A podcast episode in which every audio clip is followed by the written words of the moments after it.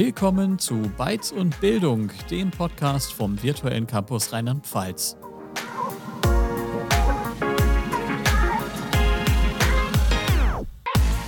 Und Raphael, was gibt's bei dir so Neues? Ja, ich habe jetzt alle meine Türschlösser gleichschließend gemacht.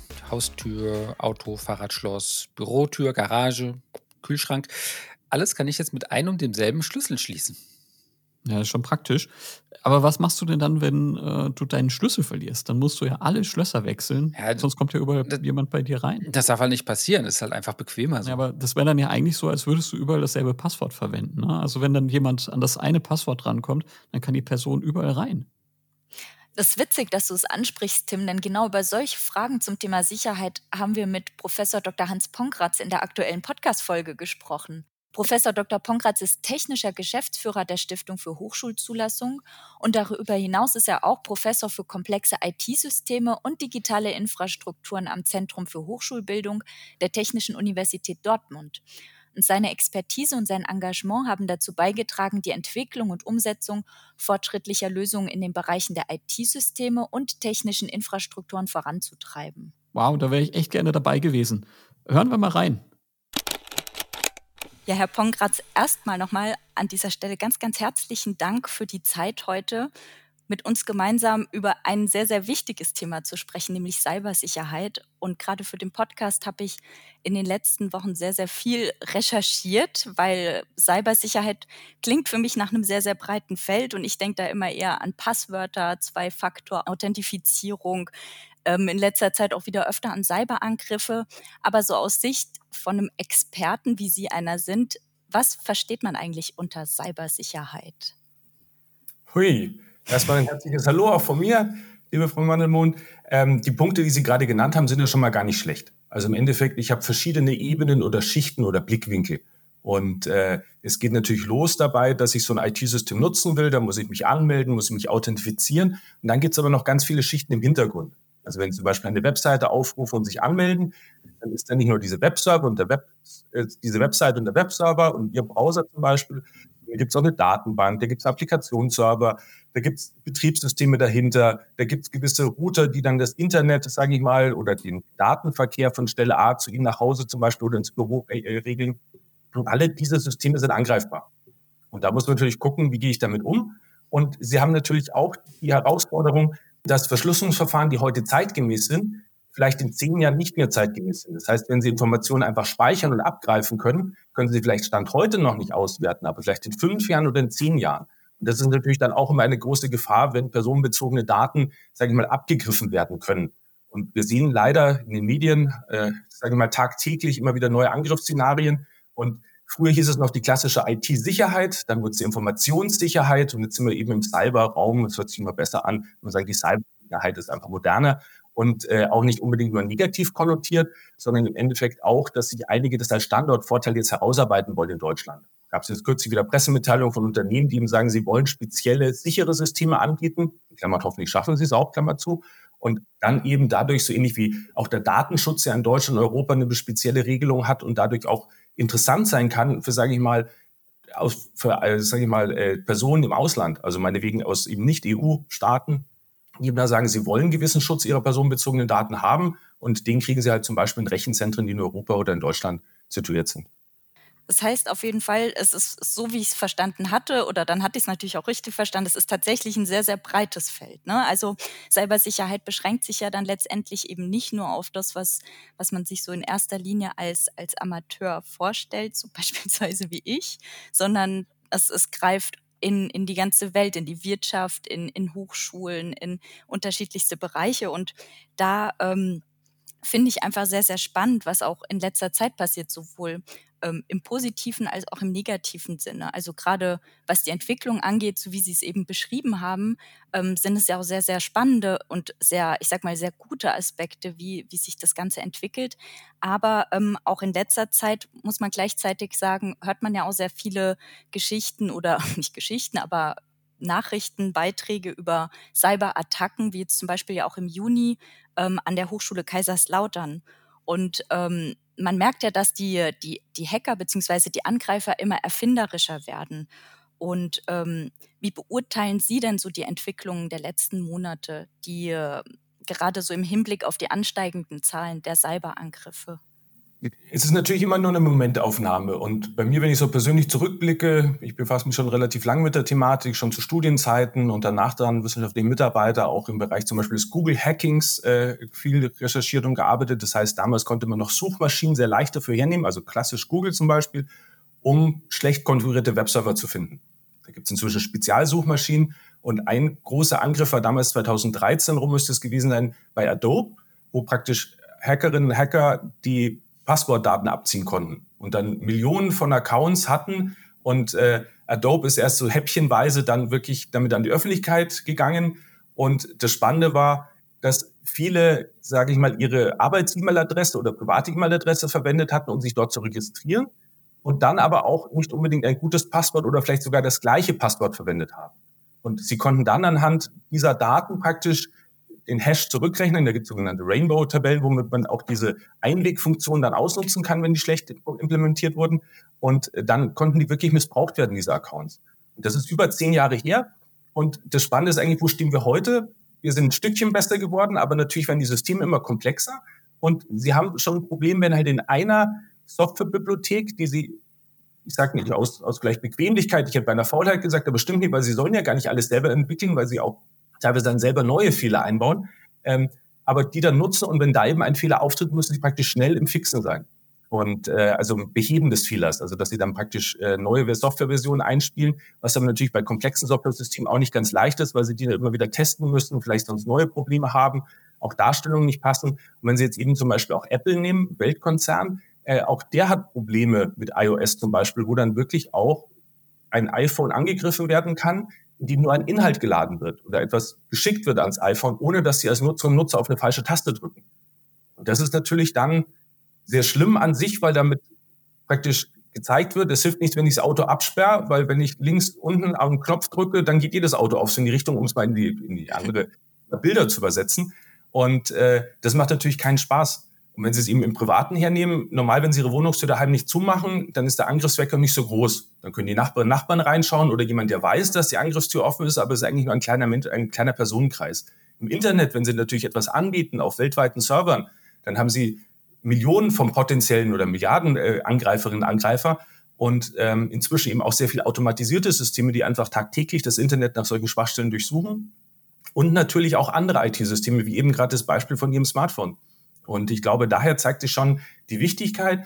Spannend ist, dass es eben auch dann Banden gibt, die da wirklich äh, Kommerz daraus schlagen. Also vor zehn Jahren war es eher noch so ein bisschen dieses Ich kann's und machst so ein das Defacement zum Beispiel, schreib auf der Webseite, ich habe die Webseite gehackt, aber keinen größeren Schaden angerichtet, muss ja die Webseite noch hochladen. Aber jetzt ist es ja wirklich so, die letzten, sagen wir fünf bis ja, fünf Jahre ungefähr gewesen, dass es Banden entdeckt haben, auch über die Kryptowährungen dann anonym versuchen, Geldströme zu lenken, um eben dann auch Geld zu erpressen. Also praktisch, wenn von Klinika oder von Hochschulen oder von Firmen dann eben die Daten verschlüsselt sind, versuchen dann diese Banden äh, zu sagen, ich entschlüssel die Daten und ich veröffentliche sie nicht, wenn du eben so und so viele Kryptocoins auf das und das Konto überweist. Und das ist schon also einfach eine professionelle ja, Kriminalität, die da an den Tag gelegt wird. Und äh, Hochschulen sind aktuell das Angriffsziel, weil sie auch sehr offen normalerweise mit Informationen und Zugängen operieren. Also an der Hochschule ist es ja wirklich normal, dass sie ihr eigenes Device mitbringen können, also ihr eigenes Endgerät. Ähm, das ist in Firmen meist nicht so. Also in Firmen wird der äh, Arbeitslaptop oder der Arbeitscomputer ja gestellt. Sie haben normalerweise ein, ein geschlossenes Netzwerk. Und in Hochschulen ist eigentlich eher alles offen. Und daher gab es da auch immer wieder große Wellen. Also auch die, die High-Performance Computing Center in Deutschland wurden ja angegriffen, Jülich zum Beispiel, äh, oder auch andere, ähm, weil sie einfach halt auch die, die Zugänge sehr offen für die Forschenden zur Verfügung gestellt haben. Und da gab es halt dann andere böse Menschen, die es halt dann leider ausgenutzt haben. Und da muss man halt immer nachsteuern und da sind so Punkte, wie Sie gerade vorhin gesagt haben, Zwei-Faktor-Authentifizierung ist wirklich gut oder Multifaktor-Authentifizierung. Das heißt, Sie haben eben nicht nur Nutzername und Passwort, sondern es kommt eben ein zweiter Faktor dazu, zum Beispiel, äh, dass Sie eben dann ein, ein, so ein Endgerät haben, wo Sie dann noch was eingeben müssen oder dass Sie auf Ihrem Handy dann äh, einen gewissen Zahlencode noch zugeschickt bekommen. Also wir kennen es ja vom Bankenwesen, das ist schon relativ lange reglementiert, aber eben im Hochschulbereich oft noch nicht. Und deswegen sind Hochschulen momentan auch lohnende Ziele. Ähm, waren sie auch schon immer, weil sie normalerweise relativ gute Hardware haben. und weil sie normalerweise eine schwache Überwachung haben. Das heißt also, das Monitoring ist oft eben nicht so ausgeprägt bei einigen Hochschulen oder bei vielen Hochschulen, dass ich überhaupt merke, dass Missbrauch passiert, weil ich ja genau große Datenströme auch haben will von Forschenden, von Studierenden und so weiter. Und auf der anderen Seite eben äh, meist doch relativ neue Hardware und meist eine sehr gute Internetanbindung. Also praktisch, die hängen ja am echten Internet, am DFN-Knoten dran und da sind dicke Leitungen. Damit kann ich natürlich dann auch wieder diese gehackten Seiten oder diese gehackten Ziele dann für nächste Angriffe missbrauchen. Mhm. Was wir gesehen haben, was halt, also ich hatte es ja gerade ausgeführt, kurz eben schade ist, wenn halt wirklich die Arbeitsfähigkeit komplett betroffen ist. Also im Endeffekt, dass alles verschlüsselt wird, dass man nicht mehr auf die Daten zugreifen kann, dass die Daten ins Darknet abwandern, dass sie teilweise veröffentlicht werden von Studierenden oder auch von Patientinnen und Patienten. Und das ist natürlich schon ähm, eine große Herausforderung, wo aber auch die Hochschulen gerade aktiv schon dran arbeiten, auch mit den Strafverfolgungsbehörden. Ähm, da gibt es auch verschiedene Einrichtungen in Deutschland, die da unterstützen, aber es ist halt einfach ein, ein großer Aufwand, und es ist ein steter Aufwand. Das heißt, es ist nicht einmal und dann bin ich sicher, sondern ich hatte es ja versucht, am Beispiel vom Smartphone zu bringen. Wenn so ein neuer Exploit veröffentlicht wird, also eine neue Schwachstelle, dann muss ich sofort aktiv werden. Das auf jeden Fall. Und also gerade das hatten Sie jetzt eben gesagt, was die, die Hochschulen angeht.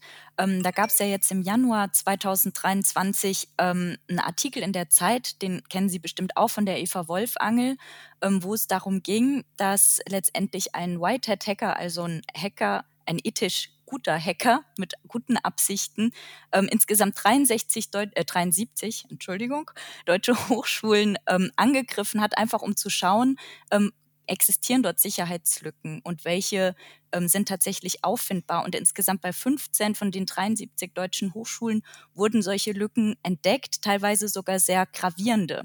Das sind doch eher besorgniserregende Daten, wenn man das so hört, oder?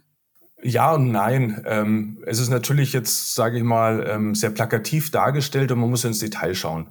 Also was ist konkret betroffen, wie gehen dann die Hochschulen damit um? Und ich glaube, das ist eher der Punkt, der mich stören würde. Also im Endeffekt weniger, dass die Hochschulen betroffen sind, also dass es Schwachstellen gibt, die haben sie immer, vor allem bei sehr großen Organisationen, wenn sie sich überlegen, Hochschulen, also große Hochschulen haben 30, 40, 50.000 Studierende, haben 5.000 bis 10.000 Mitarbeitende an vielen, vielen Standorten. Sie haben hunderte von Gebäuden und dass da mal irgendwo eine Scheibe kaputt ist, ein Schloss defekt ist, eine Tür offen steht, ähm, auch im übertragenen Sinne, im IT-Technischen, kann passieren. Ist nicht gut, aber was mir viel wichtiger wäre, dass die Prozesse im Hintergrund geklärt sind. Was passiert dann, wenn eben so eine Schwachstelle mir gemeldet wird? Habe ich ein Meldewesen? Habe ich dann auch die Prozesse aufgesetzt, dass ich diese Lücken schließe? Habe ich sichere Backups, die ich was wieder einstellen kann? Merke ich überhaupt, wenn meine Kennungen kompromittiert wurden?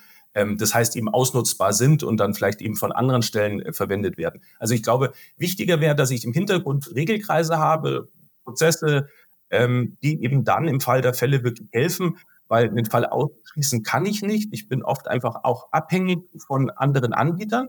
Und wenn eben jetzt meinetwegen, ich nenne einfach mal ein Unternehmen, Cisco eine Schwachstelle hat im VPN-Tunnel, ähm, dann kann die als Hochschule da nicht viel machen, außer sagen, ich wechsle komplett die Software oder die, auch vielleicht teilweise ist auch noch Hardware mit dahinter, eben von dem einen Anbieter zu einem anderen Anbieter oder eben ich finde Mittel und Wege, um eben mit so Sachen umzugehen und dann schnell reagieren zu können. Und ich glaube, das ist viel, viel wichtiger und das ist ein bisschen schade bei dieser ähm, ja, Blaming-Diskussion immer, weil irgendwo was finden tue ich immer. Also auch bei, bei öffentlichen Stellen, bei staatlichen Stellen. Aber ich muss eben gucken, kann ich schnell beheben? Habe ich ein gutes Netzwerk, wo ich mich auch über Schwachstellen austauschen kann? Also im Hochschulkontext wäre zum Beispiel der DFN, äh, das Deutsche Forschungsnetzwerk, wo es eben dann auch sogenanntes CERT-Team gibt, die eben dann auch wirklich also merken, wenn was schlecht oder komisch läuft und dann eben auch die Stellen informieren und dann auch versuchen, gewisse Mailinglisten gibt es oder auch gewisse Netzwerke, Austauschformate, dass dann die Expertinnen und Experten schauen, wie schlimm ist es denn und was können wir tun. Ich finde, äh, da sprechen Sie einen wichtigen Punkt an und äh, den konnte man auch bei Eva Wolfangel auch nach, nachlesen, wo sie gesagt hat, wie schwierig es überhaupt war, erstmal ähm, an die richtigen AnsprechpartnerInnen zu gelangen. Also man guckt sich dieses Thema an und dann sagt man, okay, wer ist jetzt eigentlich für dieses, für, diesen Punkt zuständig?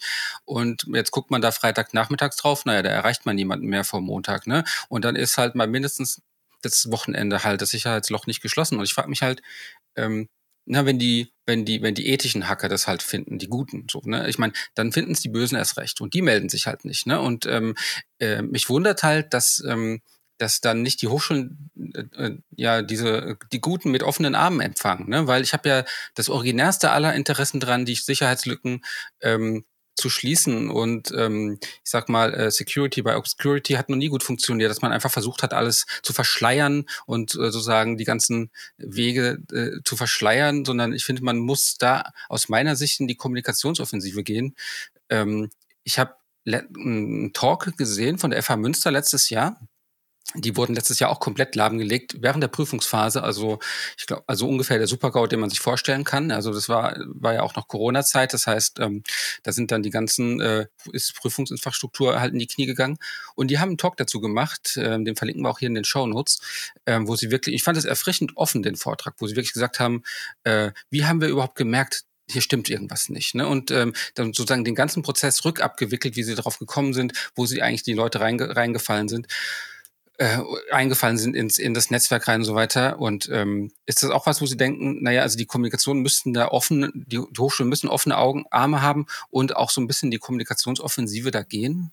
Ganz klar. Wobei es gibt im Internen ja durchaus viele Austauschformate. Oft ist es halt Bundesland geprägt. Also die Frage ist, wann schaue ich bundesweit auf was und wann schaue ich vielleicht auch noch auf europäischer Ebene? Gibt es dann von der, von der EU ENISA zum Beispiel als große Agentur, die da auch schon seit Jahren äh, auch Material erarbeitet, auch im Sinne von Awareness-Material, also damit ich einfach eine, ähm, eine einen kritischen Blickwinkel entwickeln kann. Also praktisch, es fängt ja schon an, wenn Sie jetzt zum Beispiel unterwegs mobil arbeiten, im ICE oder am Bahnsteig telefonieren oder eben wichtige E-Mails bearbeiten. Auch da machen Sie sich angreifbar. Also wenn Sie am Bahnsteig zum Beispiel äh, mit einer Kollegin über einen anderen Kollegen oder einen Einstellungsvorgang telefonieren, auch das sind ja schon sicherheitskritische Informationen. Oder wenn Sie da vielleicht äh, Kontonummern, Bankdaten austauschen, wenn Sie auf Ihrem Screen Sachen haben. Und ich glaube, wir brauchen da alle ein gewisses Bewusstsein und Bewusstseinsentwicklung. Und Sie haben natürlich recht. Ähm, es ist schade und ähm, ich habe als CEO TU München äh, zehn Jahre lang anders gelebt mit meinen Mitarbeitern, wo wir einfach dankbar waren. Oder jetzt auch in der Stiftung Hochschule, wo wir sagen, vielen Dank, dass du uns was meldest, liebe Angreifer, liebe Angreiferin, wir werden es uns anschauen. Also ähm, andere Unternehmen gehen ja so weit wie Facebook oder auch Google oder sowas, die haben ja so diese Bug-Bounty-Programme, wo ich dann wirklich auch monetär den Hackerinnen, Hackern, die eben mir das sagen und nicht ausnutzen, auch Geld zahlen kann. Also ist auch ganz spannend. Oder Firefox und, und, und andere äh, Mozilla Foundation im Hintergrund. Ähm, nichtsdestotrotz glaube ich, es ist so ein, so ein Hase-Igel-Spiel und ein Wettrennen. Also es wird halt immer komplexer, das muss uns klar sein. Wir haben immer mehr Software-Systeme, die wir einsetzen, auch die Hardware drunter und alles ist angreifbar. Und ähm, auch wenn Sie sich überlegen, diese Man-in-the-Middle-Attacke, wenn einfach jemand bei Ihnen Ihr LAN-Kabel durchschneidet und nochmal anflanscht und sich in die Mitte reinschaltet, kann halt auch viel vom Netzwerkverkehr mitlesen. Einiges ist davon verschlüsselt, anderes nicht. Und ähm, wir brauchen, glaube ich, eben wirklich einen offenen Austausch, aber damit auch eine Fehlerkultur, wie sie oft gefordert wird. Also momentan ist ja eigentlich eher, dass es dann eben dieser Blame Wall losgeht und dieser, wie konntet ihr nur und alles schlimm und schrecklich und eben genau dieser Zeitartikel ging ja leider so ein bisschen in die Richtung. Und das fand ich schade. Und es gab dann auch noch auf, auf Forschungsebene ein Team von der ähm, Uni Bochum, die da sehr aggressiv auch die Hochschulen versucht haben zu hacken, was auch an vielen Stellen schlecht ankam, weil wir den eigentlich sogenannten Hacker-Paragraphen haben. Das heißt, sie dürfen das gar nicht, das ist strafbewehrt. Also im Endeffekt, wenn Sie jetzt einfach versuchen, sich bei mir privat oder auch im Unternehmen einzuhacken und ich das nicht gut finde, kann ich Sie anzeigen und normalerweise kriege ich recht, weil Sie durften dieses nicht. Und dann gibt es dann Gutachter, die dann wieder schauen müssen, ist es eben so groß das Scheunentor, das Sie da hatten, dass es eben nicht strafbewehrt wäre, weil es einfach jeder ausnutzen kann? Oder haben Sie wirklich Spezialwissen gebraucht oder eine gewisse Expertise ähm, und haben da einfach eine strafbare Tat begangen? So ähnlich wie bei der Haustür eben, wenn Sie sagen, Sie nehmen halt Dietrich her und machen die Tür auf, obwohl sie vorher zu war, ist es halt einfach illegal in Deutschland. Einfach wertneutral die Darstellung. Weder, dass ich es gut noch schlecht finde, einfach nur, wie ist gerade die Sachlage. Und das erleichtert das Ganze natürlich. Also ich glaube, wir brauchen dann einen anderen Umgang. Und ähm, es gibt ja durchaus auch Versuche, wo man dann auch äh, sich feiert oder eben zumindest Hilfestellungen anbietet. Und äh, wir kommen da eigentlich nur weiter, wenn wir eben offen damit umgehen. Und in den USA gab es auch gewisse ähm, Verpflichtungen, dann auch Data Breaches, also praktisch die, die Veröffentlichung von schützenswerten Daten zu veröffentlichen. Ähm, einige Bundesstaaten USA, Kalifornien und so weiter sind ja recht weitgehend müsste man auch in Deutschland mal diskutieren, wo wir da ansetzen können. Aber da ist die Politik gefragt. Und wie möchte ich damit umgehen? Und mache ich es eben auf Landesebene durch die jeweiligen Trägerschaften, zum Beispiel bei den Hochschulen, mache ich es auf Bundesebene oder eben auch auf EU-Ebene. Und da gibt es ja gerade auch mit diesen neuen, äh, sage ich mal, Gesetzesentwürfen, NIS 2 und den äh, Resilience Act und so weiter, wo man ja wirklich versucht, auch erste Handhabungen festzulegen. Nichtsdestotrotz, und das muss uns klar sein, ich brauche halt auch A, Personal, sprich eben, ich brauche Mittel, Ressourcen dafür und ich brauche vor allem auch geschultes Personal. Also die Schwachstellen und die Eingriffsvektoren entwickeln sich weiter und der Stand von vor zehn Jahren ist vielleicht nicht mehr der heutige. Und das sind so Punkte, glaube ich, wo wir, und da hilft ja vielleicht auch der Podcast heute, einfach auch in die öffentliche Diskussion einsteigen müssen. Hm, auf jeden Fall.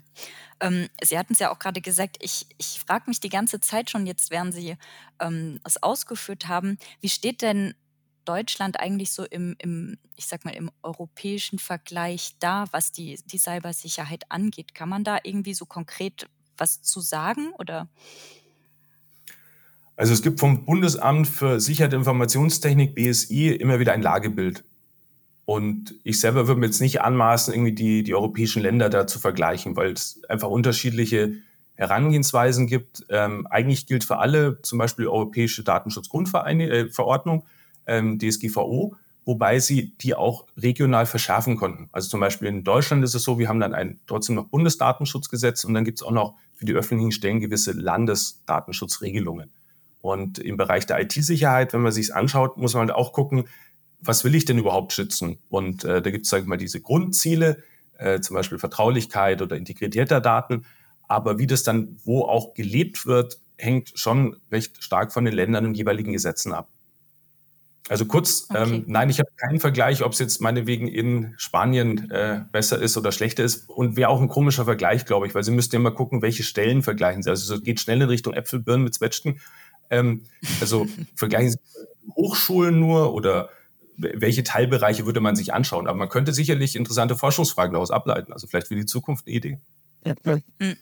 Also mir ging es jetzt vor allem auch darum, ob es vielleicht irgendwelche, ich sag mal, Länder gibt oder ich sag mal Vorreiterländer, bei denen Cybersicherheit jetzt gerade vielleicht auch was ähm, den Aspekt angeht, den Sie vorhin angesprochen hatten. Es passiert tatsächlich ein Cyberangriff ähm, und vielleicht, ich, also wie gesagt, ich kenne mich da relativ wenig aus, aber habe mich eben gefragt, ob es vielleicht dann Länder gibt, bei denen es wirklich wie so eine Art festes Protokoll gibt, bei denen Cybersicherheit irgendwie bei einer tatsächlichen Attacke einfacher in Anführungsstrichen funktioniert, ähm, als es bei uns der Fall ist, weil es ja einfach ein sehr, sehr ähm, ja, großes Thema ist. Also einfach so, wie Sie es ja auch gesagt hatten, es gibt ganz viele unterschiedliche Einfallslöcher. Ähm, es gibt viele AnsprechpartnerInnen, die man erreichen kann, aber wen muss man wann erreichen können ähm, und, und wie geht man da am besten vor? Ähm, das genau, das war so die ursprüngliche Frage, die ich mir gestellt hatte, als ich jetzt ähm, von den verschiedenen Ländern ge gefragt hatte.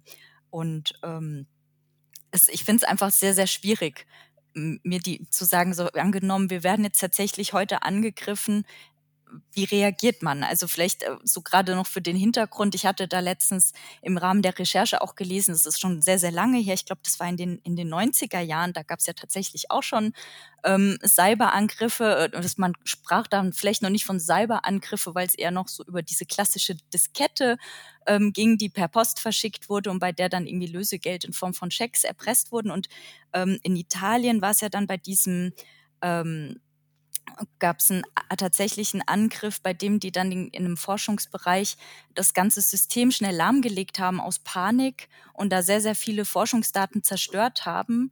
Und ähm, das ist ja tatsächlich dann nicht der Weg, weil das sind, glaube ich, über zehn Jahre an Recherchen verloren gegangen. Also jetzt vielleicht nicht komplett, aber in vielen Bruchstücken. Und da, da können ja gravierende Probleme entstehen.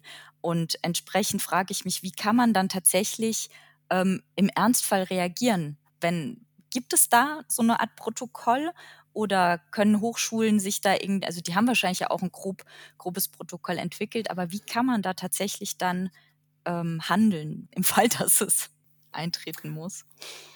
Also es gibt Empfehlungen auf alle Fälle und eben vom BSI zum Beispiel, dem Bundesamt für Sicherheit und Informationstechnik, den sogenannten Grundschutz. Oder wenn Sie auf äh, weltweite Ebene gucken, gibt es auch sogenannte ISO-Standards, zum Beispiel ISO 27001, wo sie eben gewisse äh, Protokolle haben, sage ich mal, oder Vorgehens, Fragenkataloge und Punkte aufgeführt werden, die sie innerhalb ihrer Unternehmung, ihrer Firma, ihrer Hochschule regeln sollten.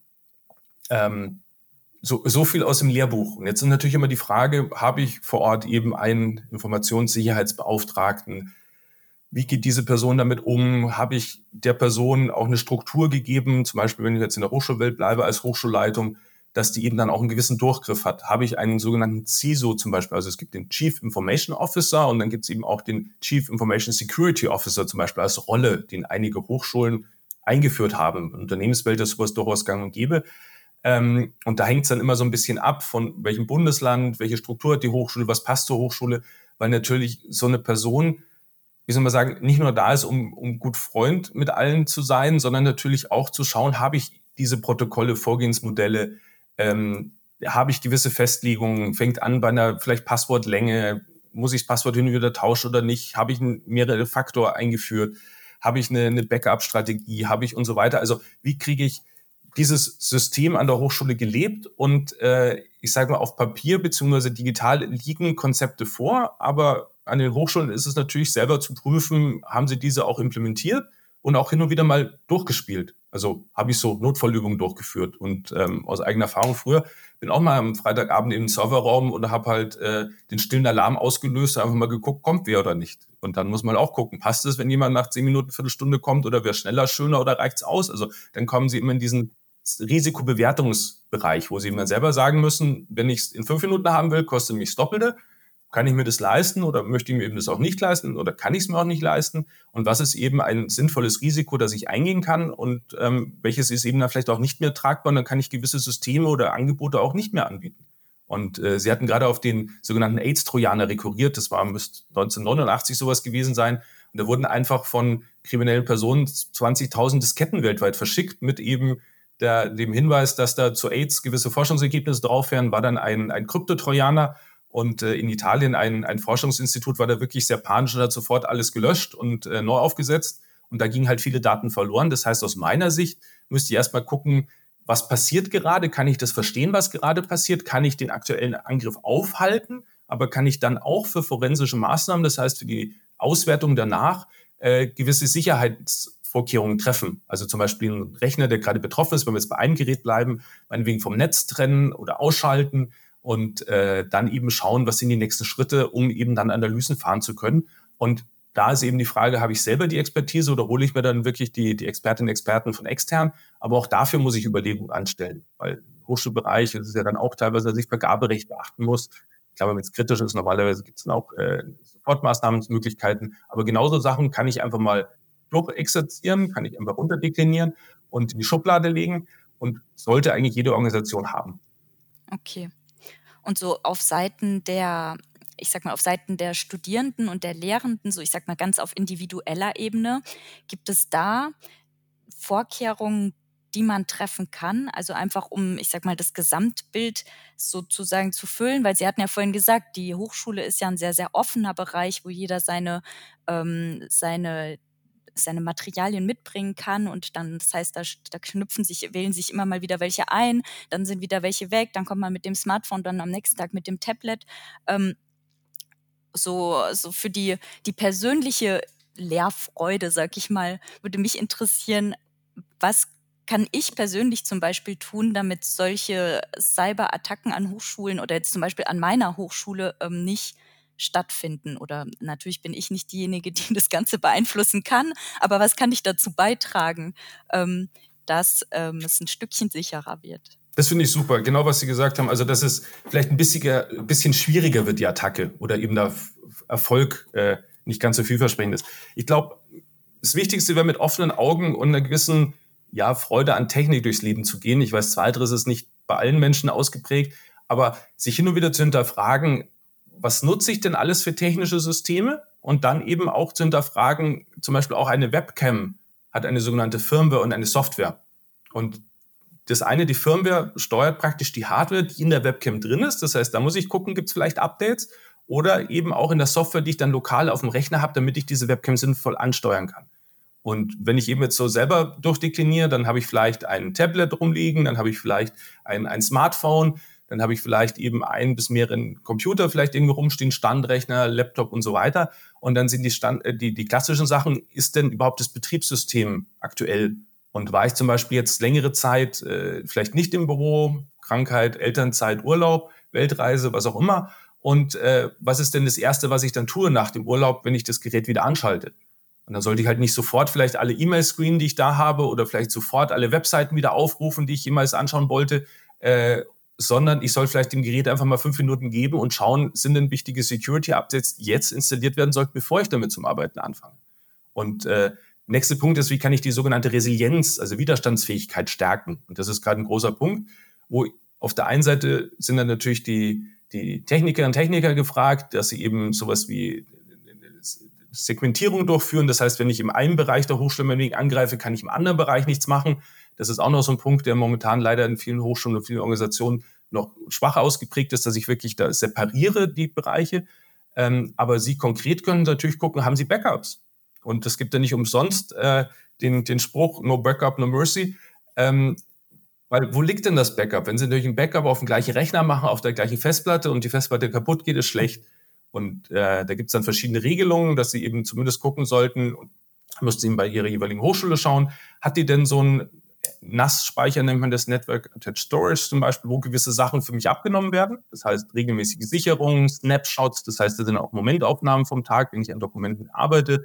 Zum Beispiel Leibniz Rechenzentrum München macht das recht schön ausgeprägt, dass ich dann stündlich zurückschauen kann, wöchentlich, monatlich, was waren die Stände und die eben auch unveränderbar gespeichert sind. Das heißt, da kann mir dann wenig passieren, also weil auch oft Angreifer und Angreifer erstmal in die Systeme gehen und Sachen verändern und teilweise fällt mir das dann erst später auf, wenn die Backups verändert wurden und vielleicht eben auch unbrauchbar sind.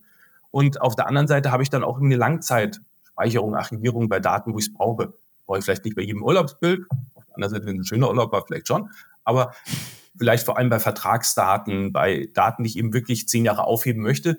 Und da muss sich schon jeder bei der eigenen Nase nehmen, dass man sich da einfach Konzepte überlegen muss.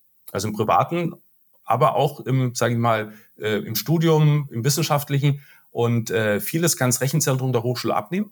Also auch für Studierende. Ich zeige dann immer wieder gerne, was dir das Rechenzentrum oder ihm halt abnimmt im Sinne von Speicherung und Archivierung und so weiter. Aber ich muss mich einmal zumindest drum kümmern und dann eben alle paar Jahre vielleicht mal gucken, passt der Service noch, wird er noch so angeboten oder eben auch nicht mehr.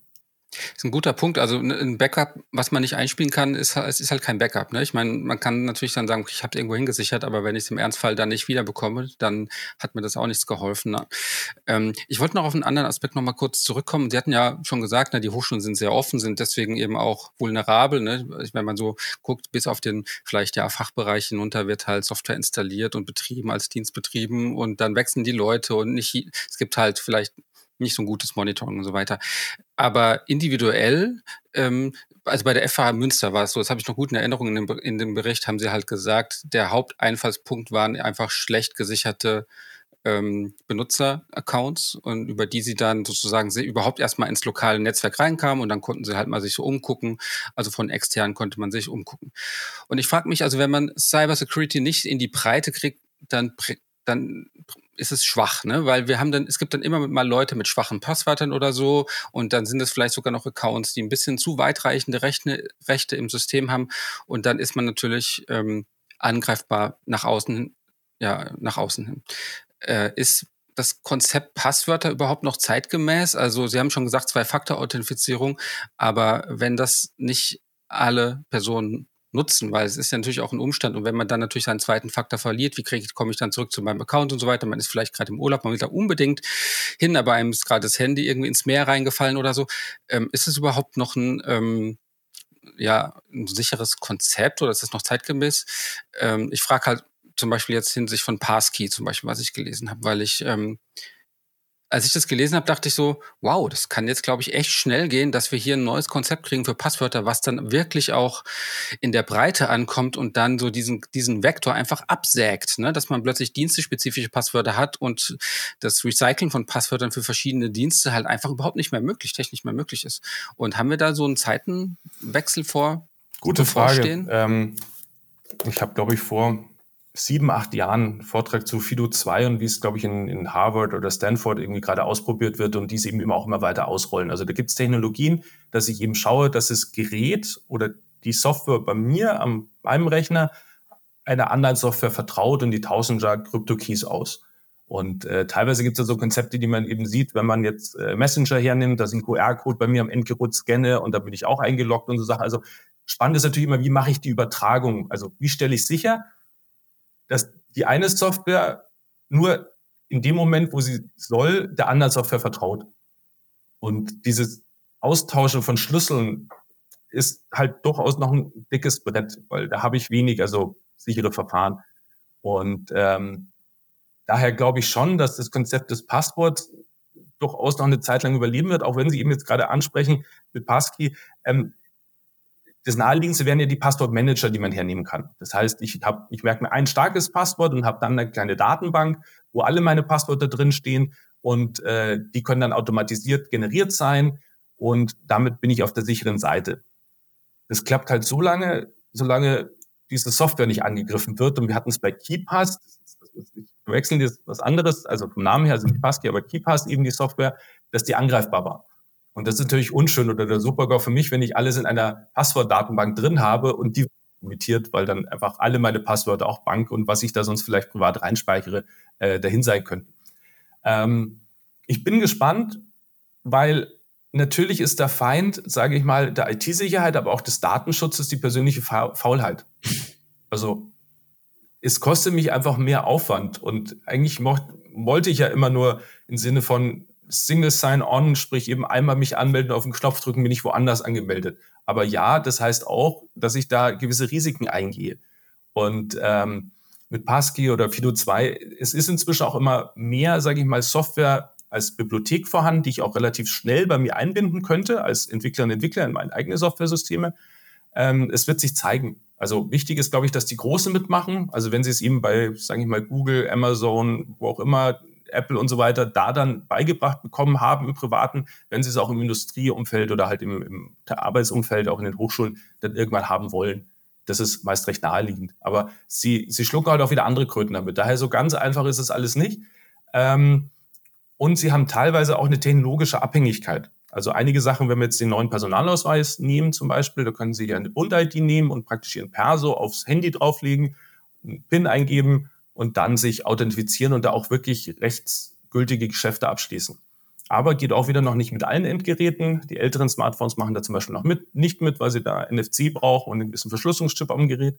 Ähm, aber auch das wird sich zeigen. Also wir haben es jetzt bei der Stiftung Hochschulzulassung einfach mal angebunden, dass sich entweder eben lokal eine Kennung anlegen können oder auch mit ihrem Personalausweis sich authentifizieren. Es wird genutzt, aber jetzt noch nicht im, im hohen Prozentbereich. Also ich sage mal, ähm, im, im einstelligen Prozentbereich wird es genutzt ähm, aber noch nicht über, über 10, 15 Prozent der Nutzenden. Und das ist dann schon so ein Punkt, wo ich sich zeigen wird. Vielleicht ist es in zwei Jahren anders, in fünf Jahren anders, aber ähm, sie kriegen es natürlich relativ schnell schon beigebracht, dass sie Passwort und Nutzernamen brauchen, allein wenn sie sich ein System selber aufsetzen. Also am Handy brauchen sie einen PIN oder einen, anderen Punkt, aber sie brauchen ja eine E-Mail-Adresse, eine E-Mail-Adresse wieder Passwort und so weiter. Also daher glaube ich, das Konzept wird schon noch ein bisschen bleiben.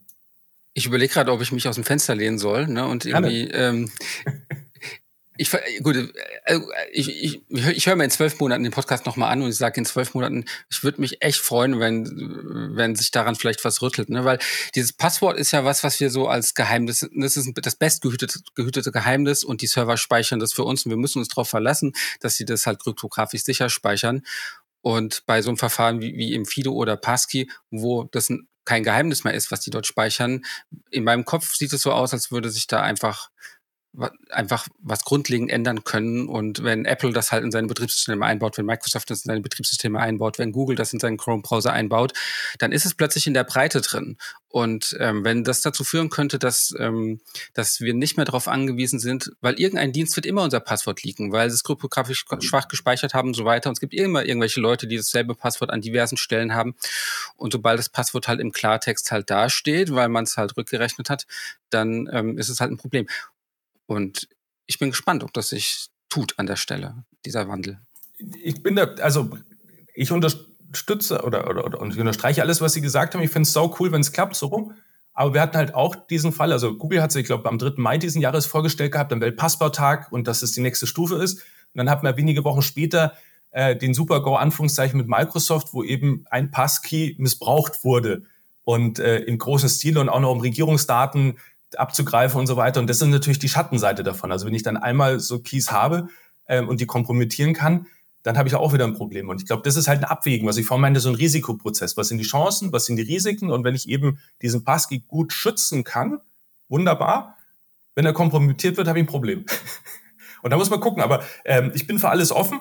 Ähm, das Spannende ist halt bloß, dieses Passwort haben wir jetzt schon seit, keine Ahnung, wie lange haben wir jetzt Computer? 30, 40 Jahren, 50 Jahren? Also das ist so ein Punkt. Ähm, irgendwie hat sich doch relativ lang gehalten bisher. Aber nichtsdestotrotz, es wäre cool, vor allem wenn die Großen halt mitmachen und vielleicht auch, wenn die jungen Menschen dahin, sage ich mal, geschubst werden.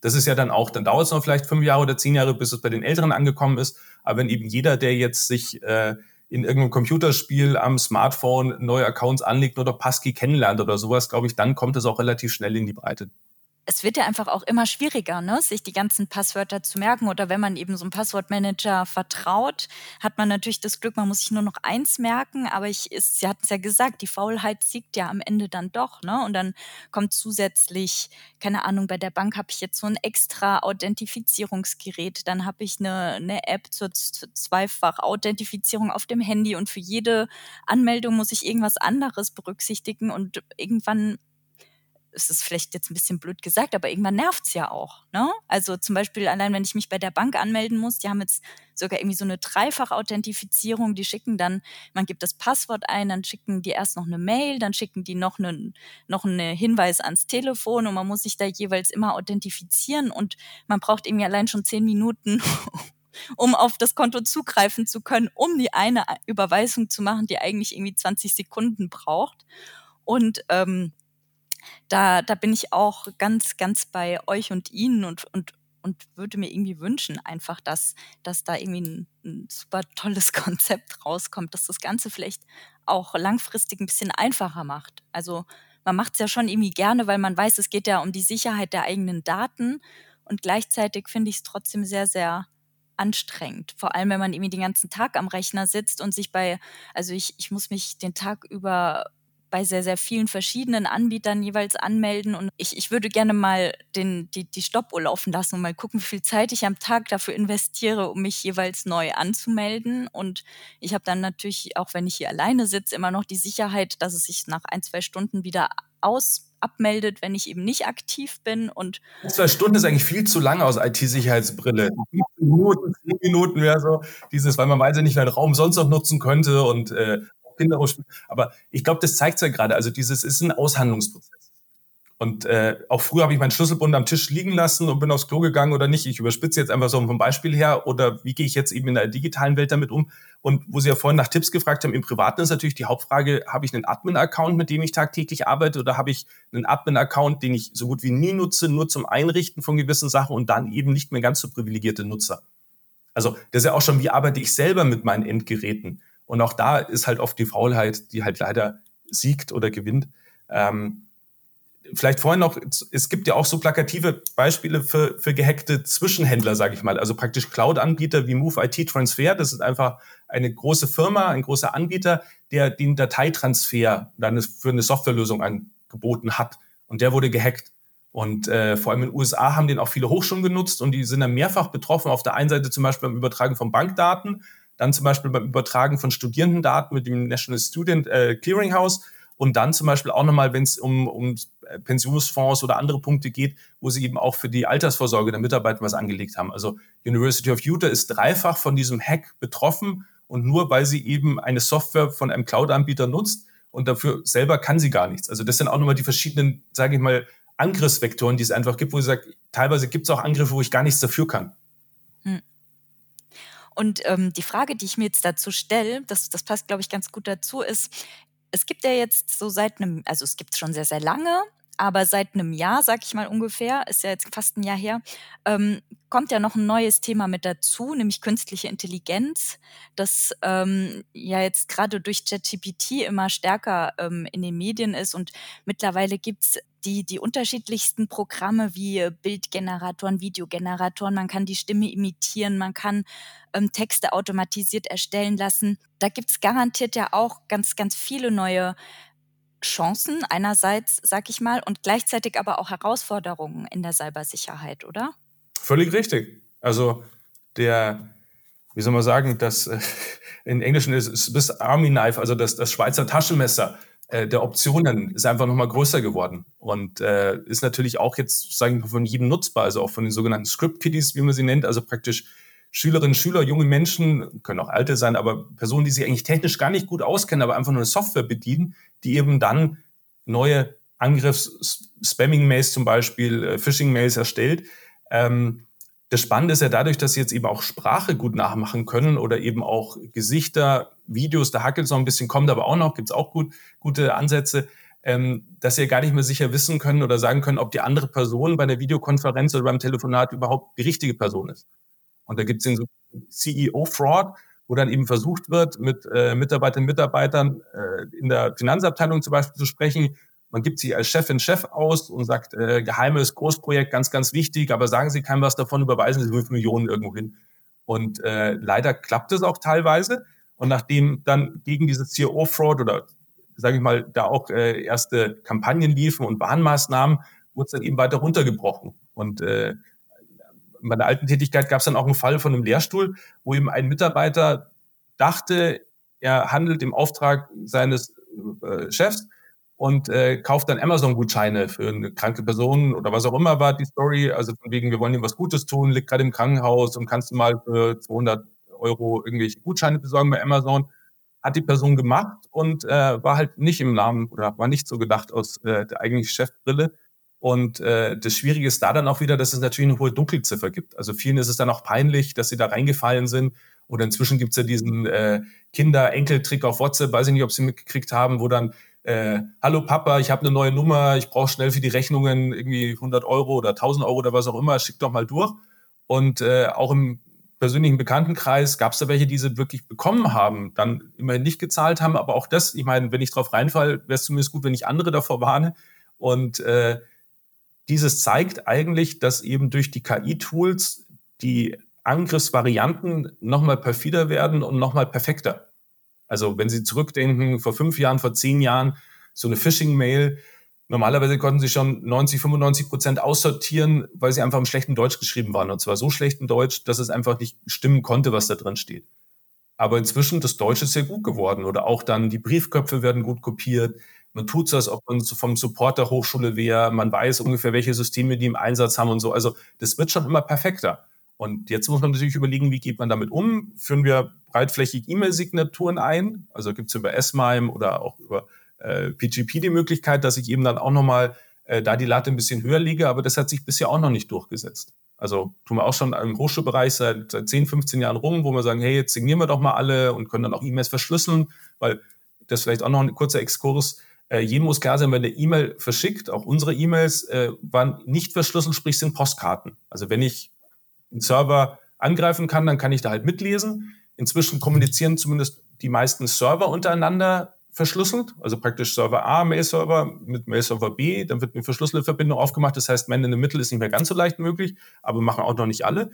Aber eben auf dem jeweiligen Mail-Server sind die Daten unverschlüsselt und das muss ich halt auch immer im Hinterkopf haben. Also auch wegen vertraulicher Informationen, auch, äh, was möchte ich da überhaupt stehen haben in so einer E-Mail.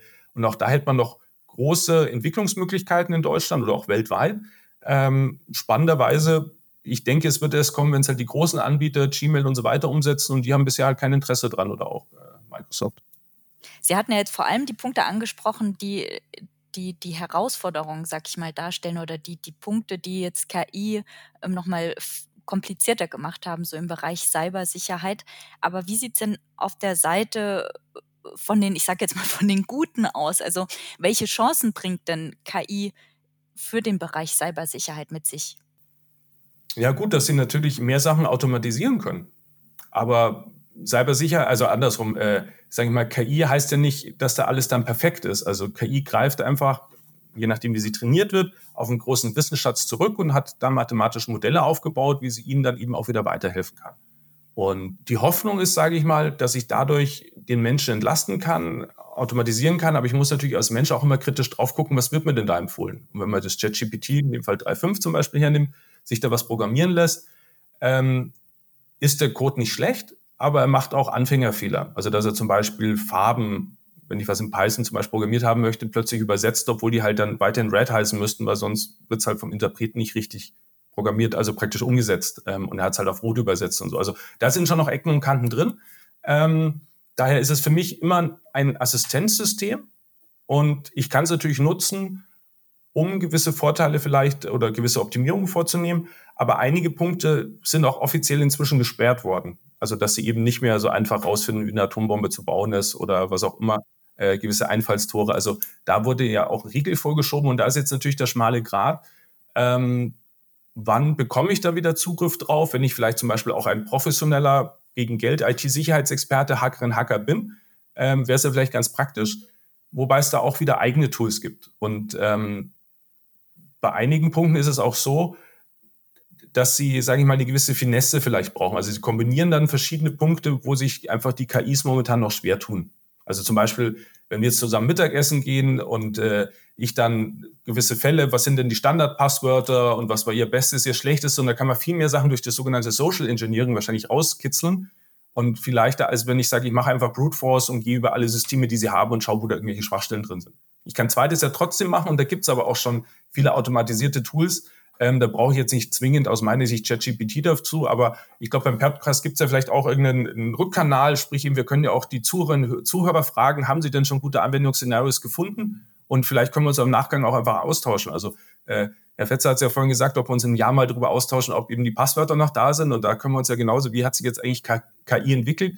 Es ist ein wahnsinniges Hype-Thema jetzt die letzten Monate gewesen. Und was sich dann wirklich, also beim Gartner Hype-Cycle ist immer so Teil der Tränen, also erstmal die, die überhöhten Erwartungen und jetzt geht es ja in Richtung Teil der Tränen und dann wird sich einfach irgendwann zeigen, dieses Plateau der Produktivität. Also wo sind dann wirklich die Anwendungsfälle, die uns da nachhaltig weiterhelfen und halt nicht Spielerei sind, sondern uns wirklich Arbeit abnehmen und auch unsere Systeme sicherer machen und uns dabei helfen. Und ich bin absolut dafür, wir können uns sehr gerne einfach in einem Jahr alle nochmal treffen und die ganzen Themen nochmal aufgreifen und schauen, was sich entwickelt hat. Das wäre sicherlich spannend. die ähm, Frage, die ich mir aber jetzt auch stelle, was äh, jetzt gar nicht mehr zwangsweise auf, auf KI bezogen, sondern so im Allgemeinen. Sie hatten es ganz am Anfang auch schon angesprochen. Ähm, wie kann man denn Ihrer Meinung nach auf dem Laufenden bleiben? Also jetzt, ich gehe jetzt mal von der Hochschule auf die Hochschule zurück. Ähm, wie können Hochschulen denn auf dem Laufenden bleiben, um zu wissen, was passiert, was passiert bei ihnen und um letztendlich auch in der IT-Sicherheit mithalten zu können? ich würde sagen, steter Tropfen. Also Sie müssen A, einen Kopf bis Köpfe, eigentlich ist es besser, wenn Sie mehrere Personen haben, die sich eben dieses Thema zu eigen machen dürfen. Und ähm, die dann auch, sage ich mal, regelmäßig innerhalb der Hochschule mit verschiedenen Informationsformaten, mit verschiedenen äh, vielleicht auch, auch Hilfestellungen zur Verfügung stehen und äh, auf der einen Seite beraten, auf der anderen Seite vielleicht eben auch versuchen, das Bewusstsein zu schärfen, zu steigern, weil ist es eben keine einmalige Aktion, sondern laufend. Und äh, oft wissen sie eben gar nicht, dass meinetwegen in der, das hatten wir auch mal in München, dass in der Postfrankiermaschine ein uralt Windows läuft und die eben dann auch von so einem Bot, also angegriffen werden kann und dann sogar auch befallen war und so Sachen. Also ähm, das überlegt man sich oft gar nicht. Also praktisch überall ist IT drin und überall könnte auch eine Schwachstelle ausgenutzt werden. Also es gab es ja auch bei den Hotelzimmerschlüsseln, wo es dann vom CCC auch, auch die Bauanleitungen gab, wie ich denn so ein äh, äh, praktisch Türschloss im Hotel hacken kann. In Klammern immer nicht alle, aber es war ein gewisser Chip-Art, also eine gewisse Magnetkarten oder nicht Magnetkarten, sondern RFID-Chips und äh, die waren dann angreifbar. Und das ist schon, wo ich eben sage, ich brauche eigentlich theoretisch eine Liste, auch praktisch dann von den Systemen, die ich einsetze, welche Komponenten sind da drin verbaut, wie schaut es um, steht es um die Software und dann eben Regelkreise, wenn da irgendwo eine Schwachstelle bekannt wird, dass ich halt möglichst schnell die Gruppe, die es eben dann betrifft, informiere und bei der Hilfestellung oder dann Hilfestellung gebe zur Abhilfe. Und ähm, für einige Systeme wird es wahrscheinlich auch keine Software-Updates mehr geben. In Klammer, wenn ein System fünf Jahre alt ist, zehn Jahre alt ist, dann ist halt auch immer das Problem, kümmert sich da noch jemand drum, der Hersteller zum Beispiel, und kann der überhaupt noch äh, Updates erstellen? Ähm, wenn das eben nicht der Fall ist, muss ich halt dann auch überlegen, kaufe ich das System neu? Wenn es ein Elektronenmikroskop ist, ist es vielleicht ein bisschen teuer neu zu kaufen oder kann ich es eben dementsprechend kapseln, also vom restlichen Netzwerk abschotten, dass möglichst wenig oder nichts passieren kann. Und äh, ich weiß nicht, ob Sie es gelesen haben, aber auch die, die Radioteleskope in, in Chile, glaube ich, stehen gerade still, weil sie gehackt wurden und so Sachen, was natürlich einfach tragisch ist, weil schade ist, sehr teure Forschungsinfrastruktur und Apparaturen. Ähm, aber auch da ist Software verbaut und die Software da nicht gepflegt wird, kann sie eben auch mal gehackt werden und eben nicht mehr funktionieren. Also da es ist ein Ressourcenaufwand und das wäre so die, die, der Werbeblock an die Hochschulleitungen, bitte investieren Sie dort, bitte äh, stellen Sie dezidiert Personal ab und wenn es die Hochschulen eben momentan sich selber nicht leisten können, dann wäre es einfach der Auftrag der Länder, sich damit auseinanderzusetzen und Nordrhein-Westfalen zum Beispiel, da kam auch eine gewisse Finanzspritze, äh, wenn ich richtig informiert bin, auch zum Beispiel Niedersachsen, die eben versuchen, ihre Hochschulen da wirklich dediziert zu unterstützen, um eben im Bereich Cybersicherheit, Cyberresilienz besser zu werden. Ich finde, das ist irgendwie schon fast das perfekte Schlusswort, oder? Also der perfekte Werbeblocker am Ende. Ich persönlich hätte tatsächlich nur noch eine letzte Frage. In Kürze hatten wir die vorhin eigentlich schon angesprochen. Ich, ich finde es immer nur schön, so einen Podcast enden zu lassen. Nicht nur mit dem Werbeblock, den ich sehr, sehr wichtig finde, sondern gleichzeitig irgendwie noch so mit einem, mit einem praktischen Werkzeug, das man irgendwie mitnehmen kann. Und dachte, wollen Sie zum Schluss nicht einfach nochmal so ganz kurz ein, zwei Tipps geben, die man jetzt nicht mal zwangsweise auf die Hochschule bezogen, sondern wirklich so jeder für sich, also alle HörerInnen, die da draußen ähm, vielleicht unserem Podcast folgen, ähm, sich vor Angriffen schützen können, beziehungsweise ihre persönlichen Daten ein bisschen sicherer machen können. Ich versuch's. also ich glaube, das Wichtige ist, dass man sich selber regelmäßig Zeit dafür nimmt. Und natürlich ist Zeit ein knappes und rares Gut, aber man kann ja vielleicht auch die Wartepause, bis die Kaffeemaschine hochgefahren ist oder der Kaffee aus der Maschine kommt oder der Teekocher, bis er kocht, nutzen, um einfach mal zu schauen, habe ich denn gerade auf meinem Smartphone die aktuelle Softwareversion und äh, ist diese dann auch installiert? Und wenn nein, könnte ich eben diese installieren. Habe ich die, die aktuellen Apps und habe die regelmäßig installiert und vielleicht auch mal einfach bei meinem Arbeitgeber, Arbeitgeberin zu schauen, äh, wie steht es denn da um die Cyber Security beziehungsweise eben Informationssicherheit? Gibt es da eine Webseite? Gibt es Ansprechpartner? Ähm, wie könnte ich mich da eben ein bisschen auf dem Laufenden halten und einfach auch mal Kontakt aufnehmen? Und im Fall der Fälle gibt es jetzt sogar ähm, so, ein, so ein praktisch Unterstützungsnetzwerk beim BSI zum Beispiel, einen sogenannten digitale Erst, äh, Ersthelfer, also BSI digitale Ersthelfer, kann man auch googeln. Und da findet man dann auch Hilfestellung und gewisse weitere Informationen, um was man sich kümmern sollte. Ähm, ich würde jetzt keine Lebensangst da entwickeln, weil das macht überhaupt keinen Sinn, aber eben auch regelmäßig schauen, habe ich denn Passwörter, die einigermaßen lang sind, zwölf Zeichen, 13 Zeichen, äh, vielleicht nicht mehr unbedingt nur sechs Zeichen und äh, der letzte Punkt wäre natürlich, sich Gedanken zu machen über die Backups. Habe ich vielleicht Backups? Ich kann da auch Daten auf USB-Sticks zum Beispiel speichern, wenn es nicht so viel ist. Und dann kaufen wir vielleicht mehrere und habe da so ein rollierendes System. Der ersten Woche kommt der eine USB-Stick rein, in der zweiten Woche der zweite, in der dritten Woche der dritte, in der vierten der vierte. Und in der fünften Woche fange ich wieder mit eins an zum Beispiel. Und äh, da gibt es einfach relativ leichtgewichtige Möglichkeiten, um das, sage ich mal, Niveau der Sicherheit zu stärken. Bei den USB-Sticks muss man bloß klar sein, dass die dann auch nicht verloren gehen sollten, weil ja von mir personenbezogene Daten drauf sind. Also die kann man dann auch verschlüsseln, wenn man es eben noch ein bisschen sicherer machen will. Vielleicht hat man auch die Möglichkeit, die irgendwo einzusperren. Also da gibt es dann so Sachen, wie ich das steigern könnte und vielleicht eben auch, wenn ich so einen Dokumentensafe schon hätte, der ein bisschen feuerfest ist, wird es natürlich Sinn machen, auch die USB-Sticks dann zum Beispiel da reinzulegen, weil ähm, auch die sind beim Feuer natürlich gefährdet. Ähm, wenn ich es in der Firma habe oder eben bei der Hochschule, einfach da auch mal beim Rechenzentrum vorbeischauen, anklopfen, fragen, was die einem empfehlen würden. Und da vielleicht auch schauen, die bieten normalerweise viele Rechenzentren auch regelmäßig Informationsveranstaltungen an, ähm, dass ich mir halt einfach vierteljährlich da mal ein bisschen Zeit dafür blocke im Kalender. Eine halbe Stunde reicht meist, vielleicht eine Stunde, um einfach zu gucken, was sind die aktuellen Herausforderungen. Und gibt es eben zum Beispiel Nachfolger für Passwörter und äh, wenn da eben was ist, könnte man das ja auch einfach mal ausprobieren. Das wären so die, die Standardsachen. Was ich vorhin ja kurz meinte, eben nach dem Urlaub ist, glaube ich, auch immer ganz gut angelegte Zeit, erstmal die Updates zu installieren und äh, zu schauen eben, dass ich mir dann nicht direkt nach dem Urlaub irgendwas einfange, weil der Hauptangriffskanal ist meist die E-Mail und E-Mail, da gibt es dann irgendwelche Anhänge, so ein PDF und vielleicht muss ich auch nicht jedes PDF öffnen, vor allem nicht von Personen, die ich gar nicht kenne. Ähm, wenn da was kommt, dann gibt es auch bei vielen Hochschulen inzwischen die Möglichkeit, dass ich den erstmal einer zentralen Stelle das weiterleite, die das dann prüfen, ist es eine Phishing-Mail oder ist es wirklich ein Inhalt, der wichtig ist und um den ich mich kümmern sollte. Also da eben auch keine Lebensangst, aber eine gewisse, ein gesundes Misstrauen, glaube ich, zu entwickeln, ist sinnvoll. Und wir kennen es ja, vielleicht die meisten oder zumindest die, die Älteren unter uns, auch die, die Kettenbriefe, die es früher per Post gab. Ähm, da war ich ja vielleicht auch kritisch und hatte mir überlegt, macht es jetzt Sinn, da irgendwie fünf Mark reinzulegen und das irgendwie an fünf Leute zu schicken oder eben auch nicht. In Klammern, parallel dazu sind Kettenbriefe ja verboten in Deutschland, aber trotzdem haben sie einige mal ausprobiert oder gemacht und dann gelernt, dass da vielleicht kein Geld mehr ankam bei einem selber. Und beim E-Mail-Umfang ist es halt auch, wo ich sagen muss, okay, wenn ich wieder Millionär geworden bin, weil ich irgendwo in Afrika irgendwas geerbt haben soll und da zur Bearbeitung irgendwie Geld überweisen sollte, sollte ich halt vielleicht auch nicht machen.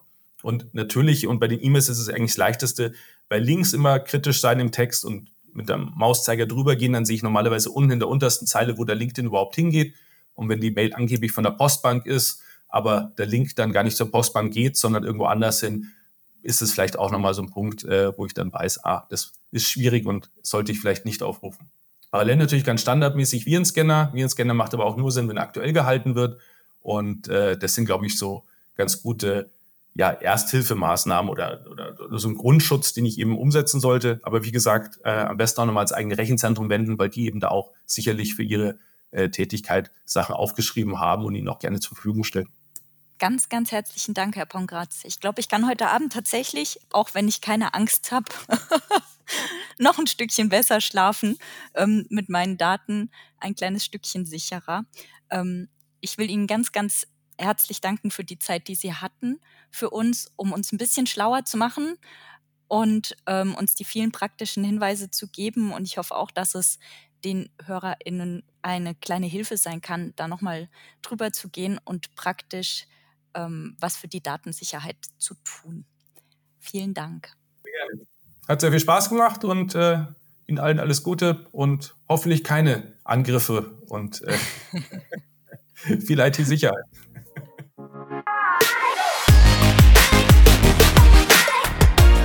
Abonnieren Sie unseren Podcast auf Spotify, Apple Podcasts, Google Podcasts und überall, wo es sonst noch Podcasts gibt. Lassen Sie uns gemeinsam die Zukunft der digitalen Bildung gestalten.